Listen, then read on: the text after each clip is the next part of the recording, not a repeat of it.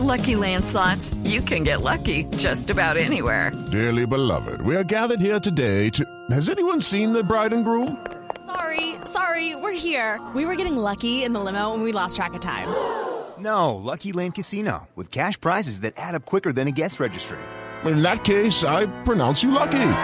Play for free at LuckyLandSlots.com. Daily bonuses are waiting. No purchase necessary. Void where prohibited by law. 18 plus. Terms and conditions apply. See website for details. En Blue Jeans, empecemos con pie derecho.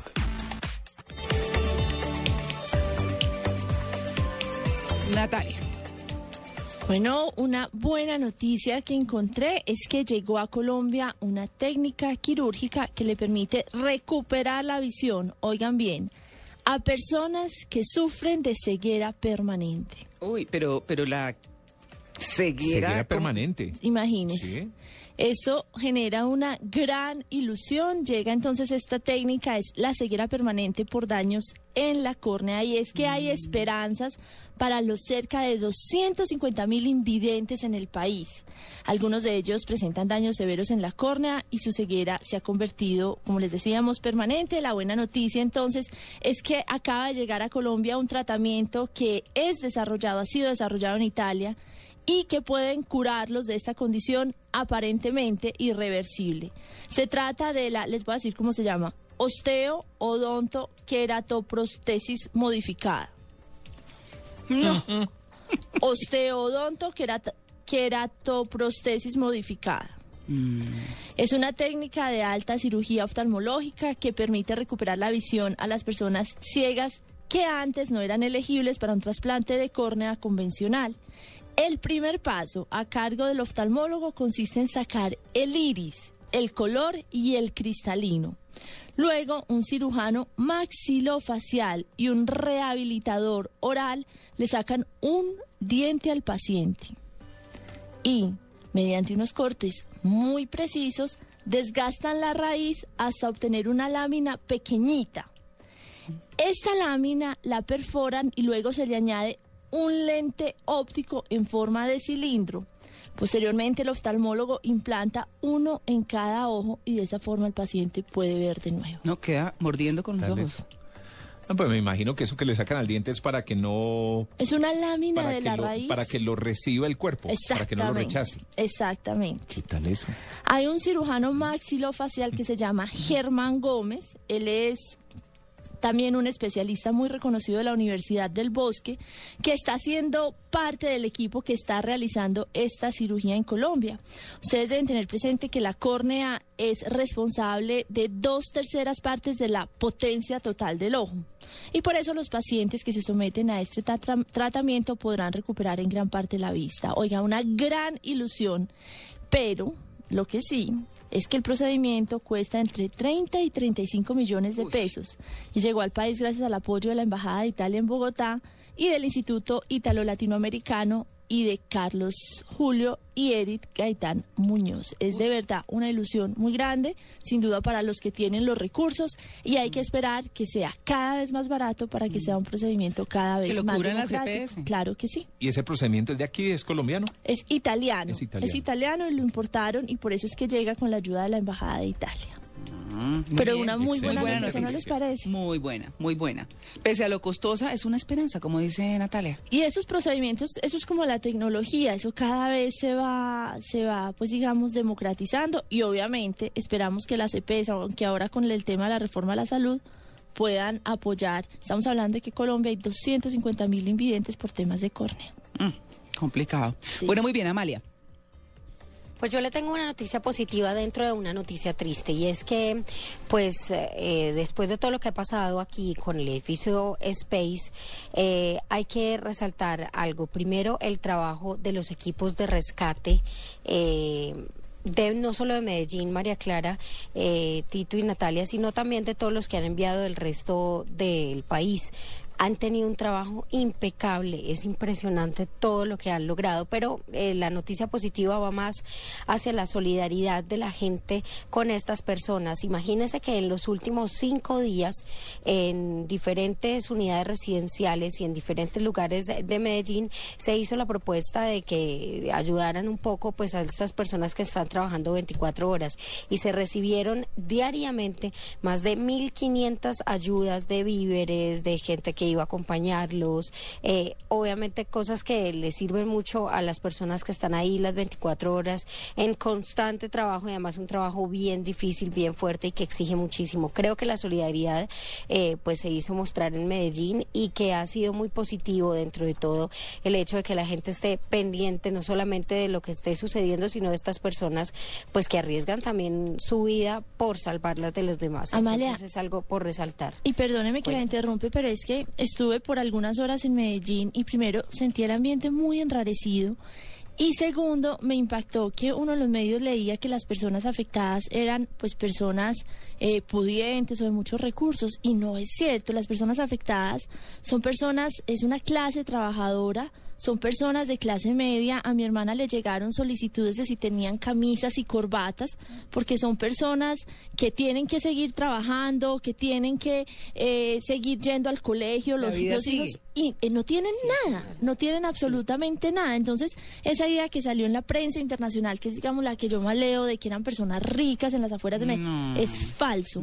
Son personas que además estaban pagando a 30, a 25, a 30, a 35 años el apartamento. Además, le quiero decir una cosa, Natalia. Eh, a cómo están los costos de la vivienda, Natalia, Tito, Amalia, eh, la verdad es que cuando uno dice un apartamento que cuesta 280 millones, uno dice, uy, 280 millones es plata. Vaya, compre usted algo con 280 No, es millones. una deuda, es una deuda gigante. Y lo otro también que me impactó rápidamente hablando de Medellín es que hay otro drama. Yo sé que a mí me va a caer encima el mundo entero, Mm. pero es el drama de, por ejemplo, el calculista que salió eh, en prensa diciendo y que seguro tuvo un error fatal diciendo que ese edificio no se iba a caer. Estuve Ay, pero yo estoy de preguntando. acuerdo con Natalia. Es eh, una persona Lo castigó su lengua, pero es Mis- una persona. Mi mamá lo conoce, mi hermana me decía con las lágrimas en los ojos, es una persona decente, que tiene una carrera limpia, ha hecho, ah, pues había hecho, digamos, una hoja de vida impecable. ¿Cuál Ese fue día- él? El que dijo, ustedes no son periodistas, pues vayan. vaya Exactamente. y graben". Estaba asediado, estaba con mucha presión, le respondió mal a los periodistas. Un error absolutamente grave, pero el drama que está viviendo esa familia es incalculable. El dolor, eh, el señor está sumido en una depresión, está con dos psiquiatras y ustedes saben las reacciones. A ese señor, o sea, a esas familias tristemente se les derrumbó un edificio, pero a ese señor le cayó el mundo encima. Ay, qué cosa. Y yo ¿no? pienso que los medios de comunicación de nos ensañamos muy rápidamente. Mm, Tomamos una posición a la ligera, Sí, ¿no? y ensañados Exacto, y un poco morbosa. Y las personas que, tu- que Que yo no tuvieron una responsabilidad en ese drama tienen hoy el mundo encima. No, claro. Bueno, y la responsabilidad obviamente pues fue, no fue un error que tampoco hubieran planeado, o sea, sí se equivocaron, pero y yo creo que esta persona en particular eh, se equivocó, pecó por su lengua, pecó por eh, también por por haber dado una declaración equivocada en el momento, pudo haber sido más prudente, pero pues obviamente yo yo estoy eh, con usted de acuerdo, así se nos vayan encima Natalia, porque pues sí es un drama también fuerte, también difícil y que también hay que comprender. Pero bueno, dentro de todo esto y eh, con el ambiente difícil que usted menciona que hay aquí en la ciudad, que sí es cierto, eh, bastante fuerte la ciudad por está todas triste en partes. general. Si en el país estamos Em, aterrados, pues triste, sí. No, pues es- estamos tristes, pues eh, fuera de eso se sienten diferentes aspectos, las consecuencias en, en diferentes lugares de la ciudad donde también hay algunos problemas, en el tema de movilidad, porque obviamente hay una calle importante cerrada, una cantidad de cosas que, que yo creo que afectan el estado de ánimo de mucha gente en la ciudad y dentro de todo eso, pues sí hay que resaltar el tema de la solidaridad, porque aún así, pues eh, nos hemos hecho sentir y eso es bonito dentro de todo esto, sobre todo con estas personas que, como decía ahora, arriesgan su vida por salvar la de los demás y qué Claro. trabajo el que hacen. Por supuesto. Tito, Bueno, no, hay mucha. Primero, ojalá alcancemos a poner música porque creo que les va a gustar lo que les voy a poner de, de música positiva, de música chévere. Usted sabe que yo vengo a atravesarle y el caballo también, ¿no? Usted Bueno. pone su música y yo pongo una cosa que me encontré ayer. Me parece muy bien. Ojalá no sea la misma. Eh, Ahora resultará que es la misma. 7.28 minutos. No, a ver, hay muchas noticias buenas. Por ejemplo, el periódico El Tiempo trae hoy una nota acerca o llamada África, la nueva apuesta colombiana. Y cuenta cómo varias empresas nacionales ya tienen operaciones en ese continente, en África. Venden, entre otros, dulces, molinillos. A propósito, Medellín, no se dice bolinillo, se dice molinillo. Sí. Pues no, Uno ya desde chiquito le enseñan a decir bolinillo. No, y, y aquí, ¿sabes, ¿sabe cómo el dicen? chocolate. Aquí o en, en el centro del país, Sí. moninillo. El moninillo. El moninillo, y es molinillo. ¿Sí? En Medellín uno dice el bolinillo para, para, Sí. el, para el chocolate. Sí, molinillo. Bikinis, machetes, vasos, petróleo. Son exportaciones fuertes. Cerro Matoso, por ejemplo, eh, la- las minas de níquel que hay ahí en, eh, Cerro Matoso, ¿cierto? Eh, están exportando a África más de 23 millones de dólares entre enero, en- entre enero y julio de este año. ¿Usted sabe cuáles fueron los primeros que empezaron a irse a África a hacer algo, a Sudáfrica? Los arquitectos. ¿Ah, sí? Algunos arquitectos colombianos empezaron a participar en todo el proyecto de construcción de estadios que hubo en el Mundial hace tres años. Sí. Entonces, muchos se fueron y además se quedaron, se establecieron en Sudáfrica. Entonces, y viene, cuando usted va, se encuentra con mucho peruano, mucho brasilero, les queda más cerca venir Claro. a, a África que, que coger para el resto, Europa. porque pues ya saben que Brasil es un país gigantesco, pero fueron los, los arquitectos y, y claro, el Mundial también abre puertas y hace ver otras cosas y oportunidades, ¿no? Pues eh, a- además de Cerro Matoso está, por ejemplo, Comestibles Aldor, que es una empresa vallecaucana de confitería. En 2010 abrió una fábrica en Johannesburgo. Eh, tiene una producción de mil toneladas mensuales y prevé abrir una segunda planta allá en Sudáfrica. El grupo Fanalca, eh, socio y operador del sistema de buses BRT, similar a Transmilenio, Del también Valle del en. Johannesburgo. Exactamente. Además, el 4 de noviembre debutará en Costa de Marfil. Kipux, una empresa con sede en Medellín que ofrece soluciones para tránsito y movilidad, que suscribió un contrato por 25 años con ese estado para la operación de registros de tránsito y transporte. Es decir, son varias las empresas que están buscando nuevos horizontes en África. Es un eh, mercado que se abre bien interesante para mostrar, pues, pe- para exportar y para tener presencia en esos países. ¿Sabe, sabe una cosa que tienen que tener muy, muy en cuenta las empresas en, en, en África? Eh, por lo menos de que- lo que se ve en Sudáfrica, es que el tema del SIDA es primordial en recursos humanos de todas las empresas, porque hay muchos trabajadores que tienen SIDA o que son positivos eh, eh, y obviamente tienen que tener unos programas porque es tan generalizado que tienen que contemplarlo. O sea, no Qué tienen susto. otra opción. Sí. Qué horror. Como para que vayan pensando. Más noticias. La Feria de Cali, Enciende Motores, prepara las notas del Cali Pachanguero para llevarlas al Distrito Federal y a Monterrey, en México. La gerente de Corfecali, que es Luz Adriana Latorre, viajó con toda la artillería salsera de la capital vallecaucana como parte de la caravana turística de Colombia por México que organiza ProExport. El propósito es seducir a los mexicanos para que vengan a gozar en diciembre del salsódromo en el que van a desfilar 1.500 bailarines en kilómetro y medio para que vengan también a ver el encuentro de melómanos y coleccionistas del Festival de Orquestas, programado para 12 horas, y del concierto que van a hacer Marc Anthony y Don Omar. Es decir, estamos promocionando, o los caleños están promocionando su, ca- su, su- su feria allá en México para traer más gente, que me parece muy bien. Traer Claro. turismo para estas ferias que son muy buenas, son, pues, no sé si las mejores de Colombia. Eh, ¿Quién es la del bikini, Tito? La, es Ay Manuela. Ah, Manuela González. sí, Ah, pero esa no, esa, esa no es la de las buenas noticias. No.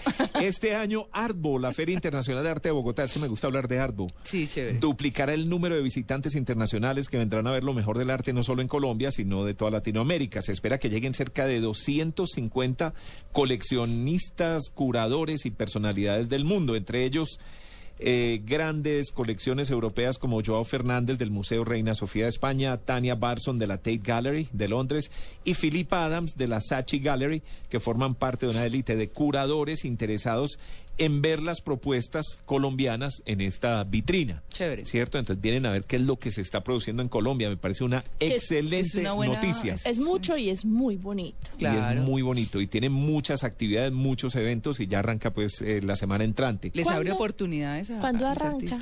Arbo arranca esta semana. Esta semana ya están listos para comenzar. Ya enseguida le doy la fecha exacta y si quieren hablamos de eso un poquito más adelante. Sí, ¿Cierto? Sí, sería muy rico. Cuando hablemos de los plan. planes. Exacto. Exactamente. Perfecto. Bueno, y finalmente, 45 colombianos de escasos recursos y diversos rincones del país serán operados sin ningún costo por la clínica Barraquer. Oiga, qué buena campaña de Ojos por Colombia que quiere celebrar sus 45 años. Las inscripciones desde el primero de noviembre, los que estén interesados, entren a ojosporcolombia.com. Repito, ojosporcolombia.com desde la próxima semana. 45 colombianos de escasos recursos que van a ser operados eh, en la clínica Barraquer de Bogotá, que además sabemos es pionera en esto de los eh, trasplantes de, De ojos. de- eh, en los arreglos de los ojos, ¿no? Es históricamente, claro. Yo recuerdo una vez vi hace muchos años un documental, porque es que hoy en día esa técnica está muy avanzada, demasiado avanzada con láser y todo lo demás. Pero mostraba un documental, además no era un documental colombiano. Probablemente apenas estaba arrancando Discovery Channel o uno de estos canales, es decir, hace ya muchos años. Eh, y mostraban cómo sacaban la córnea de la persona le- le- eh, creo que era el doctor Barraquer, hacía como un torno, un torno de estos de Lo carpintería, tallaba, haga de cuenta. tallaba, sí. Sacaban la córnea con un bisturí, lo ponían debajo del torno, el torno lo bajaban, la máquina, y le iba... Tallando, eh, sí, tallando. tallando, le iba sacando un poquito para, para pulir el, el- el lente que es la córnea. Sí. Y después volvían a pegar en el ojo con, eh, con puntos. O sea, era una operación bien difícil. Cortar con bisturí, sacar, a pulirlo con un torno y volverlo a implantar a punta de, de cosidos, ¿cierto? Después le tenían que quitar los puntos y todo lo demás. Es decir, era una operación bien difícil, bien complicada, Y que ellos la lograron. pero sí. fue una técnica revolucionaria en su momento y surgió aquí en Colombia por ese médico español. Increíble, ¿no? Claro, Bueno. qué bien. Pues es la buena noticia, ¿no? 45 personas de bajos recursos podrán operarse allá en la clínica Barraquer. Bueno, hoy tenemos muy buenas noticias para todas las personas en lo que tiene que ver con la visión, ¿no? Así es. Que eso es como importante. Eso está muy bien ahora antes de elecciones, a ver si vemos bien a los candidatos y podemos elegir a los que son. Porque llevamos ya décadas como muy equivocaditos. Ay, sí, no. Ah.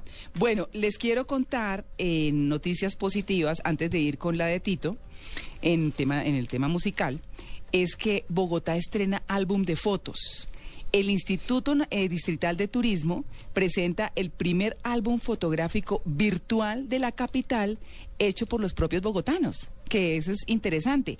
Casi 5.000 grafías fueron montadas en un nuevo portal diseñado para mostrar los atractivos turísticos de la ciudad. Quienes, por ejemplo, tenemos papás bogotanos o familia que vivió hace muchos años en Bogotá, siempre tenemos la foto de la calle caminando, que también la hubo, por supuesto, en otras ciudades. Claro, en blanco y negro, que se va volviendo como amarilla. Exactamente, ya lo vi. Pero son fotos Sepia. muy lindas. Mirar la moda de la época, tanto de los niños como de los grandes, qué había en, en el fondo, alrededor. Sí, Esas son chéveres. interesante, A mí me tocaron las del cubi, ¿cómo era? ¿Cómo era? Como un telescopio chiquitico. ¿Se acuerda, Tito? Claro. Yo tengo Claro. eso todavía por ahí. ¿Ah?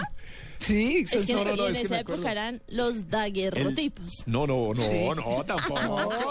no. No, ¿qué tal? No, lleve el telescopio, Como claro, de el telescopio. pues eh, en, eh, los negativos en vidrio. No, recuerdo, recuerdo. Sí. Recuerdo en Medellín, en- en- y me imagino que esto pasaba en las principales ciudades del país, que siempre tenían una gran avenida, así como era la 15 en Bogotá o la, o la Séptima. o la séptima Sí. o la 19. En Medellín era Junín, ¿cierto? sí. Y recuerdo que al lado del Club Unión en Junín se, estaban los fotógrafos, que uno iba caminando y venían y pum, le tomaban la foto y le entregaban un papelito, uno tenía Sí, que ir a reclamar. sí, sí, claro. y se la entregaban en un telescopio. Sí, chiqui, ¿cierto? divino. Que no era telescopio, era una cosita de plástico con, con, con, con Parecía la un foto adentro. telescopio, sí, pero eso y era- había que mirar contra la luz para poder ver la foto. ¿Y Exactamente. uno qué hacía con eso? Ay, eso era una delicia mirarlas. Además trae un ganchito y servía de, de llavero. Llavero. Ay, no Claro. chistosos. Claro, pero las mamás, por ejemplo, mi mamá, eh, cuando se murió, encontramos muchos de esos que los veíamos, Sí. eh, pero agarrados de esa cadenita de llavero, ¿no? Y uno empieza a mirar y se acuerda de muchas, es muy chévere. como una filmina. Y de eso también se le mandaba a la familia que vivía por fuera del país, por ejemplo. Voy a ver si encuentro uno y lo traigo. No estoy Por seguro acá en mi casa hay varios, ¿sabes? Y- Ahora, eh, qué pena Sí. interrumpir su nota, María Clara, pero es que además me acuerdo, No, está bien. hice un papelito, lo imprimí en computador, Ah. Para un telescopio de esos, porque es que además uno ve eso y tiene que mirarlo. Es decir, ¿Y usted cle- no ve declarándole el amor a no, alguien, decía, no, usted que mira sapo HP. Ay, Puse. pero Tito. y lo dejé en el escritorio, porque uno sabe que todo el que llega, Ah. mira, ¿cierto? Y nadie le ha dicho, hey, ¿quieres mirar ahí? No, vienen y miran sin pedir permiso.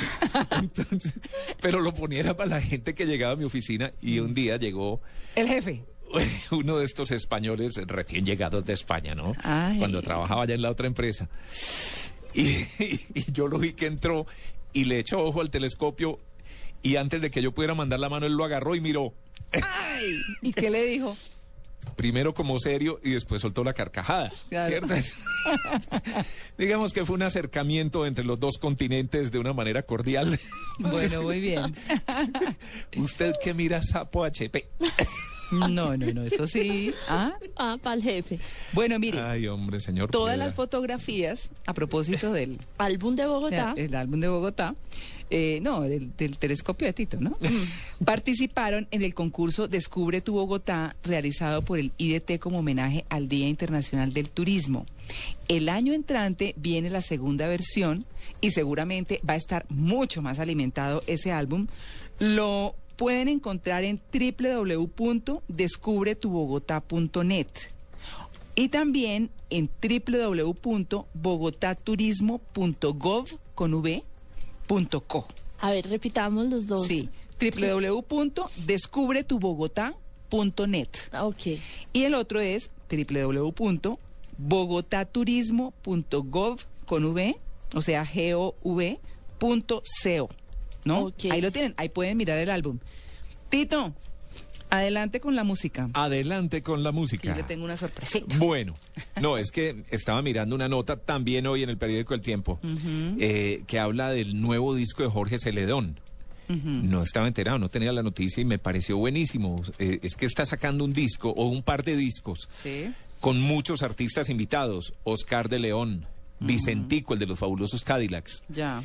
Eh, Franco de Vita, eh, ¿quién más está viendo por ahí? Marco Antonio Solís, Natalia Jiménez. Solicito chiquito. La de Natalia Jiménez, la que era cantante de, de la quinta estación, Noel Chacris, el de Sin Bandera, Axel, en fin, muchos artistas. Y entre ellos Totó la bocina, ¿no? se reunió con eh, Víctor Manuel y con Gilberto Santa Rosa para cantar Bajo el Palo de Mango. Así. A ver. Pero es chévere porque oír en vallenato a estos señores cantando me parece muy bueno. Entonces, ¿A está Gilberto Santa Rosa? Gilberto Santa Rosa, Víctor Manuel. No. ¡Qué Oigan, maravilla! a ver. Al lado de Celedón. Oigamos. Oiga- oigamos, no, oigamos.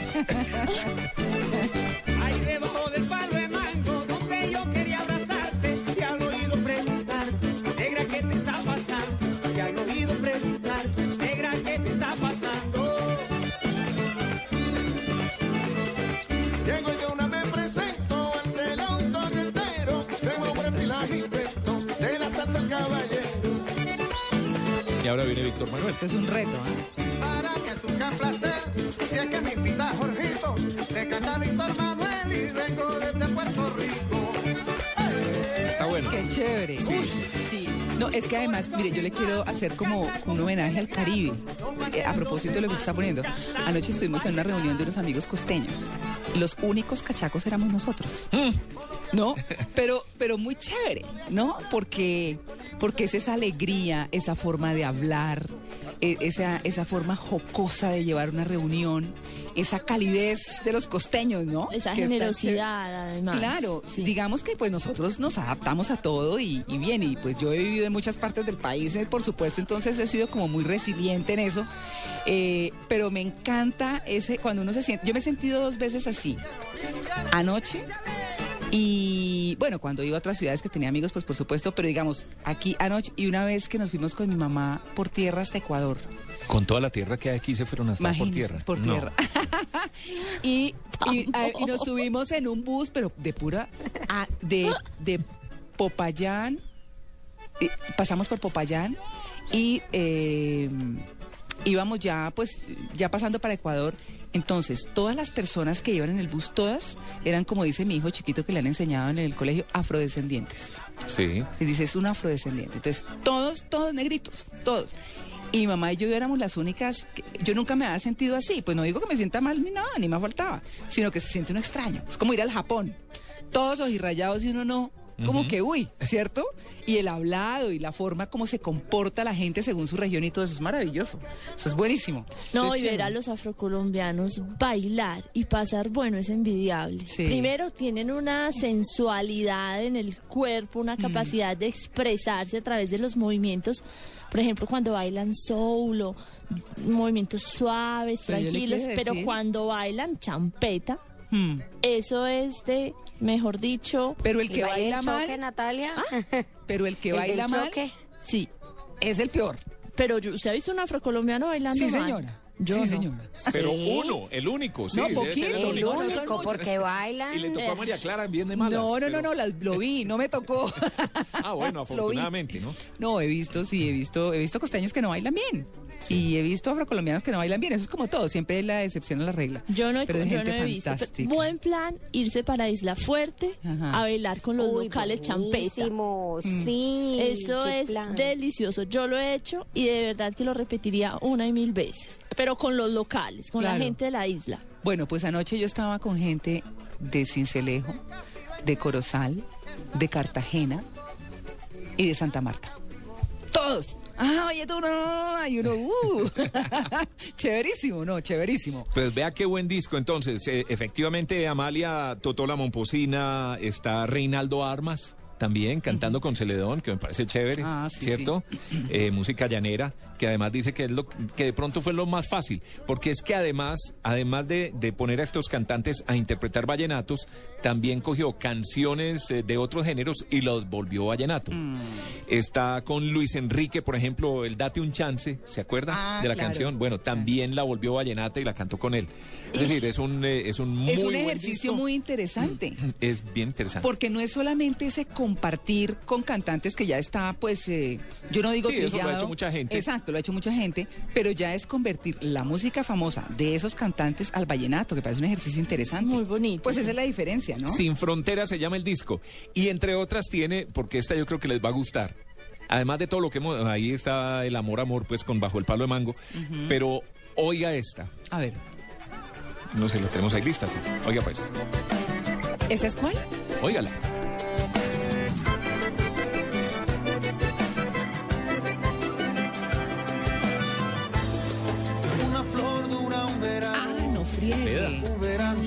Tres meses. Doce meses tiene un año. Puede un año Pero ese se pega cantando. Queda. Y ahora viene Celedón. es breve el diccionario para definir quién Se oye el acordeón al fondo. ¡Wow! Suena rico. Ahí está Celedón. Un te quiero no es te amo, un te amo no es tan fuerte, si no es fuerte lo que sientes. Eso es para bailar, como dicen los costeños, a pan buenísimo. Está buenísima la música. Bueno, Tito, ahí présteme está. el disco. Eh, tuve que recurrir a Pirata Records para poderlo bajar porque la disquera no me lo ha traído. Uy, Pero, pero le enviamos el mensaje a nuestros amigos de la casa disquera para que lo hagan llegar porque está buenísimo el disco, está bien bueno. Mm. Cuentan, cuentan por ejemplo que en el estudio incluso había tanta emoción y se encarretaron No, tanto estos pues un argentino, unos españoles que nunca le habían cantado un vallenato, Mm. eh, pero que sin embargo hasta empezaron a gritar, ¡ay hombre! O sea, se, se, se emocionaron tanto que se metieron en el cuento del vallenato. Está chévere. muy chévere. Está Muy bueno. Bueno, chévere, Ahí muy se los rico. quería dejar. Claro.